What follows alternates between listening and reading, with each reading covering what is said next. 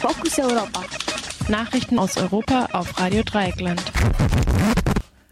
Fokus Europa Nachrichten heute am Donnerstag, 23. Juli 2020. Zunächst zum Überblick. Italien setzt erneut Seenot-Rettungsschiff fest. Weitere Proteste gegen die bulgarische Regierung. Zeugen im Mordprozess um Daphne Caruanan Gazilla schwer verletzt. Österreichische Corona-Maßnahmen teilweise verfassungswidrig. Zahl ungewollter Schwangerschaften geht weltweit zurück. Und nun im Einzelnen. Die italienischen Behörden haben erneut das Rettungsschiff Ocean Viking im Hafen festgesetzt. Das teilte die Hilfsorganisation SOS Mediterranee fest, die das Schiff betreibt. Laut den Behörden gebe es Anführungsstrichen technische und betriebliche Mängel, die sowohl die Crew als auch an Bord genommene Menschen gefährdeten. Die Hilfsorganisation sprach hingegen von Schikane. Zudem hätten die Behörden ihnen vorgeworfen, mehr Menschen als für Frachtschiffe erlaubt transportiert zu haben.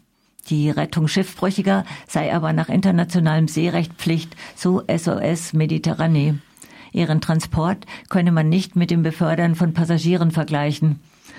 Bei der letzten Rettungsmission Ende Juni hatte die Ocean Viking rund 180 Menschen an Bord genommen und nach Sizilien gebracht. Die Behörden hatten die Anladung erst nach mehreren Tagen erlaubt. Sowohl die Geretteten als auch die Crew mussten daraufhin in eine zweiwöchige Quarantäne, um eine Infektion mit dem Coronavirus auszuschließen. Einen Tag nach Ende der Quarantäne erhielt die Ocean Viking nun das Auslaufverbot. In Bulgarien gibt es weiterhin Demonstrationen gegen die Regierung. Den 14. Abend in Folge haben gestern tausende Menschen den Rücktritt von Ministerpräsident Boyko Borisov und dessen Kabinett sowie des Generalstaatsanwalts gefordert. Die DemonstrantInnen blockierten in der Hauptstadt Sofia unter anderem mehrere Hauptstraßen. Auch in anderen Städten wie Polovdiv und Varanha schlossen sich Menschen den Protesten an. Die Korruptionsvorwürfe gegen die Regierung hatten am Dienstag zu einem Misstrauensvotum im Parlament geführt, das die Koalition aber mit ihrer Mehrheit überstand. Ein wichtiger Zeuge im Prozess um den Mord an der maltesischen Journalistin Daphna Caruana Galizia wurde am Dienstag schwer verletzt aufgefunden. Melvin Theumer hatte eigentlich am Mittwoch im Prozess gegen den mutmaßlichen Auftraggeber des Mordes Jorgen Fenech aussagen sollen. Die vor seinem Haus stationierten Polizistinnen und Polizisten fanden Theumer am Abend vor seiner Aussage aber mit mehreren Messerstichen an Hals und Bauch. Die Wunden soll er sich nach einer ersten Untersuchung selbst zugefügt haben. Theumer hatte zugegeben, als Mittelsmann zwischen den Hauptverdächtigen Jorgen Pfennig und den Auftragsmördern agiert zu haben.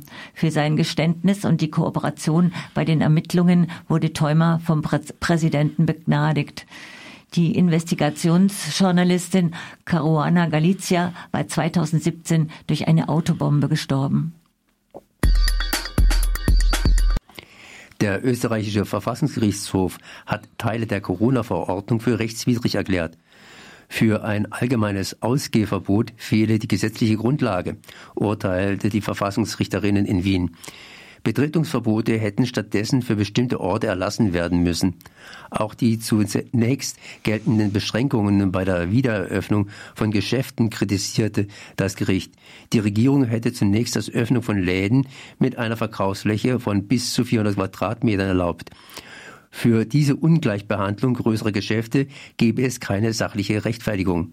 Unklar ist, wie sich das Urteil auf die Strafen auswirkt, die wegen eines Verstoßes gegen die Ausgangsbeschränkung verhängt wurden. Diese würden nun geprüft, erklärte Gesundheitsminister Ascher Huber.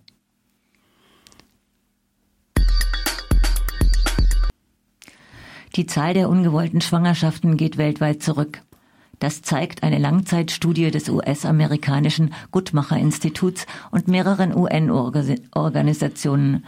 Demnach waren zwischen 2015 und 2019 im Durchschnitt 64 von 1000 Schwangerschaften ungewollt.